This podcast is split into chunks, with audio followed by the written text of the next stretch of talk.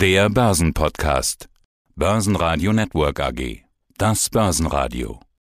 Marktbericht. Im Studio Sebastian Leben. Außerdem hören Sie zur Charttechnik von DAX und Teamviewer, Kapitalmarktanalyst Salah von IG, zur Lage an den Börsen Vermögensverwalter Kai Heinrich von Plutos und zu den Q1-Zahlen von Agrana den neuen CEO Markus Mühleisen. Sie hören Ausschnitte aus Börsenradio-Interviews. Die vollständige Version der Interviews hören Sie auf börsenradio.de oder in der Börsenradio-App. Der DAX bleibt bei seiner Linie und legt nach einem Plustag am Mittwoch einen Minustag am Donnerstag nach. Ganz nach dem Spiel mit den Gänseblümchen. Sie liebt mich, sie liebt mich nicht. Das Minus am Donnerstag fiel mit zeitweise mehr als minus 2% recht deutlich aus. Bis Börsenschluss erholte er sich etwas. Die minus 1,7% und 15.420 Punkte sind aber noch immer deutlich. Der ATX gab 1,5% ab auf 3.387 Punkte. Auch in den USA eröffneten die Börsen negativ. Da half auch die EZB nicht, die ihre neue Strategie bekannt gegeben hat.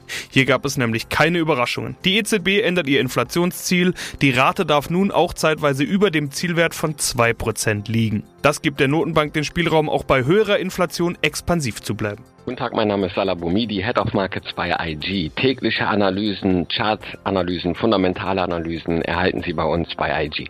Und wenn man täglich auf den DAX guckt, dann sieht man momentan eigentlich ständig das gleiche Bild. Ein Tag plus, ein Tag minus, ein Tag plus, ein Tag minus. Heute ist so ein Minustag, sogar ein kleines bisschen deutlicher. Zala, gibt es denn da irgendwelche Marken im DAX, die der jetzt lieber nicht unterschreiten sollte? Beziehungsweise welche Marke müsste er denn überschreiten, um aus diesem Seitwärtsmodus endlich mal rauszukommen? Ja, gut. Unter dem 23,6-prozentigen Retracement sind wir jetzt schon tief, also sind wir schon gefallen. 15.572 war das. Das ist heute gebrochen. Wir sind jetzt fast 2,3 Prozent im Minus. Das für mich mit meinen Bumidi-Bändern sogar das 95-prozentige Bumidi-Band auch heute durchbrochen. Das zeigt, dass hier was los ist heute an den Märkten und gewaltig nach diesen krassen Anstiegen, ne, die wir immer gesehen haben. Wie du gesagt hast, sie liebt mich, sie liebt mich nicht. So nach dem Motto, immer gestiegen, dann wieder ein kleiner Rücklauf, den hat man dann genutzt.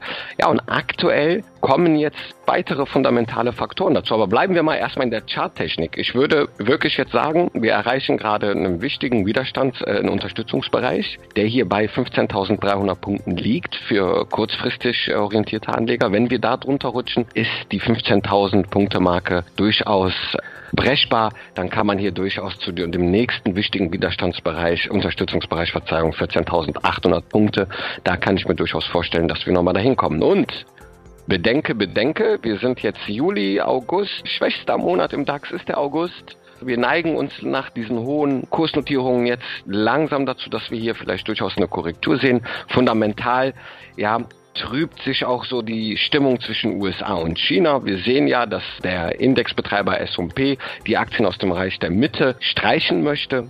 Die Antwort aus Peking kam jetzt auch prompt. Die chinesische Regierung will die regulatorische Aufsicht über Unternehmen verstärken, die ihre Aktien an ausländischen Börsen notieren können. Also Handelskonflikt kann vielleicht das, so das erste Indiz sein, dass der Handelskonflikt aus seinem Corona-Schlaf, sage ich mal, aufsteht. Und hier jetzt auch wieder neue ja, Drohgebärden praktisch Angst mit in den Markt bringen. Wir sind auf hohem Niveau und Korrekturen im Sommer, August sind durchaus vorstellbar. Ich würde jetzt an der Seitenlinie ein bisschen abwarten, die Korrektur durchaus nochmal in Gang laufen lassen. 14.800, wie gesagt, der wichtiger Punkt, den ich mir hier so anschaue. Schönen guten Tag, mein Name ist Kai Heinrich, Vorstand der Bludos Vermögensverwaltung in Frankfurt.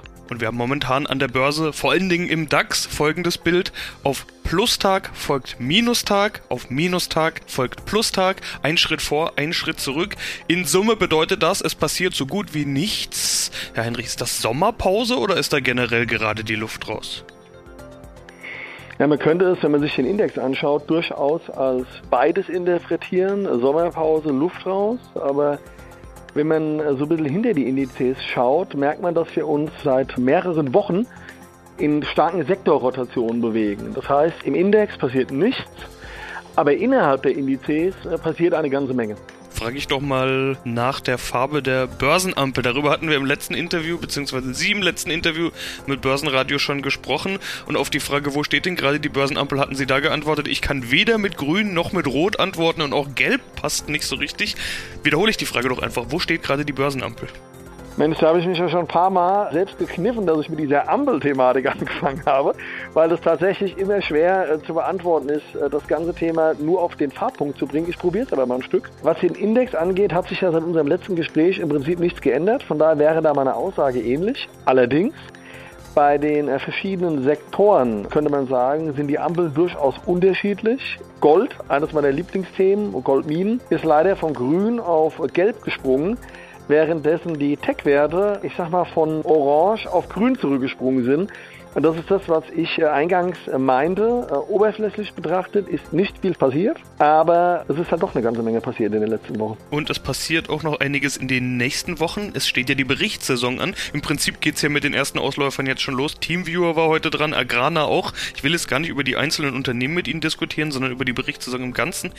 Welche Bedeutung hat diese Q2-Saison? Der Markt scheint ja doch irgendwie so ein bisschen am Scheideweg zu stehen. Ich spreche jetzt natürlich wieder über den Markt. Sie haben ja gerade selbst schon gesagt, eigentlich muss man die Segmente oder die einzelnen Branchen genauer betrachten.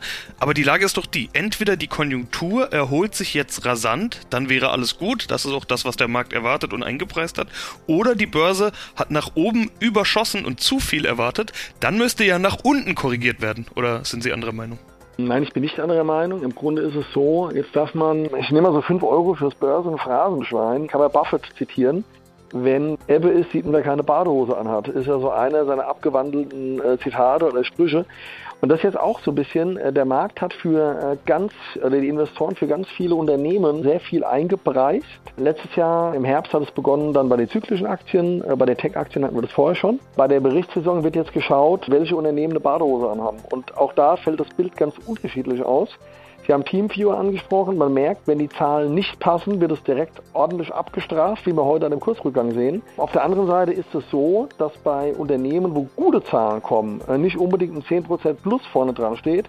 Das heißt, im besten Falle kommen sie momentan dahin, dass sie bei einem guten Ergebnis stabil bleiben oder leicht steigen. Bei einem schwachen Ergebnis aber große Kursrückgänge zu verzeichnen haben. Und das zeigt einfach, dass die Erwartung sehr hoch ist in den letzten Wochen und Monaten. Von daher würde ich sagen, ja, auch hier müssen wir es in Branchen unterteilen. Wir sehen an verschiedenen Konjunkturindikatoren, dass wir hier schon Wachstumspeaks vielleicht gesehen haben. Und deswegen haben auch die zyklischen Aktien in den letzten Wochen Probleme. Bei den Tech-Aktien ist das Bild differenzierter, auch wenn ich ja beim letzten Gespräch eher kritischer war. Hier haben einige Unternehmen sehr gut überzeugt und das sieht man auch daran, dass die Nasdaq in den letzten Tagen verrückterweise nochmal ein technisches Kaufsignal gegeben hat. Gewinner im DAX gab es am Donnerstag überhaupt keine. Bester Wert war Merck mit minus 0,1%, stärkste Verlierer waren Heidelberg Zement und die Münchner Rück mit jeweils minus 2,8%, Schlusslicht war die Deutsche Bank mit minus 3,1%. Banken sind bei Nullzinsen die Verlierer und wären bei Zinsanhebungen mögliche Gewinner. Diese bleiben mit der neuen EZB-Strategie aber definitiv vorerst aus. Im Fokus war außerdem die Aktie von Teamviewer. Hier kamen schwache Quartalszahlen und die Jahresprognose wurde nach unten angepasst. Die Aktie verlor 14,3 Prozent. Und dann haben wir noch die Berichtssaison, die im Prinzip jetzt schon eröffnet wird durch den ein oder anderen Vorläufer. Teamviewer kam mit Zahlen und da sieht man, was passiert, wenn ein Tech-Wert in der aktuellen Situation die Erwartungen verfehlt. Zweistelliges genau. Minus, schwache Zahlen. Salah, was bedeutet das für den Teamviewer-Chart? Für den TeamViewer-Chart, wie du das schön sagst, sieht es gerade nicht schön aus. Wir sehen natürlich jetzt ja diesen Abverkauf. Gerade heute nochmal Rest gegeben, 30 Euro Marke wurde jetzt hier preisgegeben.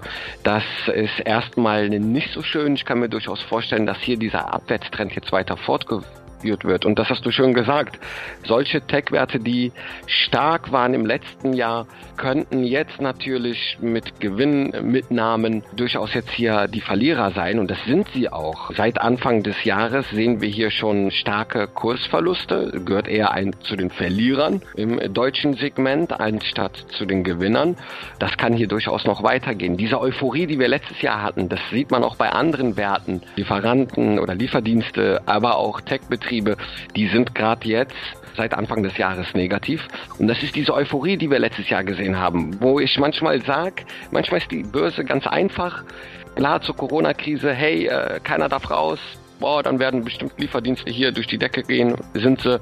Leute werden zu Hause arbeiten, wenn sie Hilfe brauchen mit IT, ah, Teamviewer, super. Dieses einfache Denkmuster hat super geklappt. Nur Jetzt wird dieses Denkmuster natürlich verworfen und dann kann es natürlich schnell Richtung Süden gehen. Deswegen da auch Obacht, wenn man in diesen sehr euphorischen Werten war, die letztes Jahr sehr schnell sehr getrieben worden sind, muss man hier jetzt natürlich auch darauf achten, dass man gegebenenfalls wie der Markt das macht, in zyklische Werte umschichtet, aber auch hier nochmal seine Ziele nochmal vor Augen hat. Was will ich überhaupt? Bin ich langfristig hier orientiert oder will ich wirklich hier meine Gewinne jetzt einbuchen, was einige jetzt schon tun? Gerade die 30 Euro-Marke kann ich mir durchaus als eine sehr wichtige psychologische Marke hier vorstellen, die durchaus hier weiter Richtung Süden führt. Außerdem TeamViewer hat auch Konkurrenten. Wir haben auch diese Hacks beim Konkurrenten gesehen, Kasai. Ich weiß nicht, was das noch für Implikationen auf äh, Teamviewer haben kann oder hatte schon. Also wie gesagt, Konkurrenz ist auch groß. Das kann hier durchaus jetzt erstmal weiter Richtung Süden gehen. Ja, einen wunderschönen guten Morgen. Mein Name ist Markus Mühleisen und ich bin der neue Vorstandsvorsitzende der Agrana. Der neue CEO, Sie präsentieren heute zum ersten Mal Zahlen. Doch bevor wir auf die eingehen, erstmal zu Ihnen. Für was stehen Sie denn? Jeder CEO will ja in irgendeiner Weise seinen Fußabdruck hinterlassen. Wie soll denn Ihre aussehen? Also ich kann Ihnen sagen, dass ich äh, eigentlich für drei Dinge stehe. Ich stehe für Internationalität, ich stehe für lange Erfahrungen im Lebensmittel- und Agrarbereich. Ich stehe auch für nachhaltiges Wachstum und ich freue mich, das jetzt hier bei der Agrana mit, äh, mit dem Team angehen zu können. Dann steigen wir gleich ein in die Zahlen. Allzu viel Einfluss darauf haben sie ja noch nicht, aber wir wollen natürlich trotzdem drüber sprechen. Die Zahlen sind die Q1-Zahlen. Ihr Geschäftsjahr ist ein verschobenes und das ist insofern praktisch, dass sie diese Corona-Thematik ein Stück weit hinter sich lassen können. Inwiefern, das wollen wir jetzt klären. In unseren letzten Interviews wurde der Effekt auf Agrana immer schon besprochen. Also einige Segmente haben profitiert von dieser Pandemie, andere wurden zum Teil auch härter getroffen. Wie ist eigentlich die Lage jetzt in Q1? Haben Sie da noch Corona-Schwierigkeiten drin? Am härtesten waren es ja eigentlich die Lockdowns, die Sie getroffen hatten in der Vergangenheit und davon gab es jetzt ja nicht mehr allzu viele. Ja, also wir müssen, glaube ich, immer noch davon ausgehen, dass auch dieses Geschäftsjahr, also unser Geschäftsjahr 21, 22, von Corona betroffen sein wird. Wir haben von der Kundenseite, aber auch von dann der Konsumentenabsatzseite her ganz viele verschiedene Verwerfungen. Es ist einfach schwer hier zu sehen, wie sich also die Märkte dann auch nachhaltig entwickeln werden.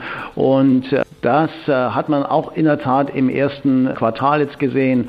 Unsere Ergebnisse waren noch stark beeinflusst von verschiedenen äh, Corona-Entwicklungen. Wir sehen es auch im zweiten Quartal, dass das noch der Fall sein wird. Und dann hoffen wir, dass sich diese positiven Entwicklungen, die sich angedeutet haben, dass sie sich dann im zweiten Jahreshälfte niederschlagen. Umgekehrt, Topline Umsatz plus 8,2 Prozent, 705,8 Millionen Euro. Da ist schon eine Plusentwicklung zu erkennen. Woher kommt das Plus? Also insgesamt sieht man schon, dass sich das Geschäft ganz gut entwickelt von der Umsatzseite her in allen Segmenten. Also das Fruchtsegment ist äh, ziemlich stabil, hat ein, ein, leichtes Plus. Wir sehen insbesondere bei Stärke und aber auch im äh, Zuckerbereich dass sich durch die Öffnung gerade insbesondere des Hotel- und Gastronomiebereiches sich das positiv niederschlägt und dann gerade im direkten Vorjahresvergleich natürlich hier zu einem Umsatzplus dann führt. Aber der Gewinn, und den haben Sie schon angesprochen, da sieht es weniger gut aus. 20,9 Millionen Euro, fast 35 Prozent weniger beim EBIT. Beim Konzernergebnis sind es fast 38 Prozent mit 12,1 Millionen. Woher kommen diese deutlichen Rückgänge? Also man muss natürlich hier immer sehen, diese Verschiebungen von Jahr zu Jahr oder auch Verwerfungen. Viele unserer Produkte sind ja sehr stark rohstoffabhängig. Da war die Marktsituation letztes Jahr so, dass wir auf der einen Seite niedrige Ernten hatten und auf der anderen Seite durch auch Corona bedingt schwierige äh, Preissituationen, sodass wir diese Effekte gerade auf der Rohstoffseite mit hohen Kosten noch sehr deutlich im ersten Quartal spüren. Wir konnten dann auch aufgrund von Kundenverträgen, also mit unterschiedlichen Laufzeiten, diese Kosten nicht so im Markt direkt weitergeben. Wir sehen das jetzt gerade im zweiten Quartal, dass sich das ein bisschen anders aussieht und das wird sich dann aber wirklich erst richtig in der zweiten Jahreshälfte durchschlagen. Börsenradio Network AG Marktbericht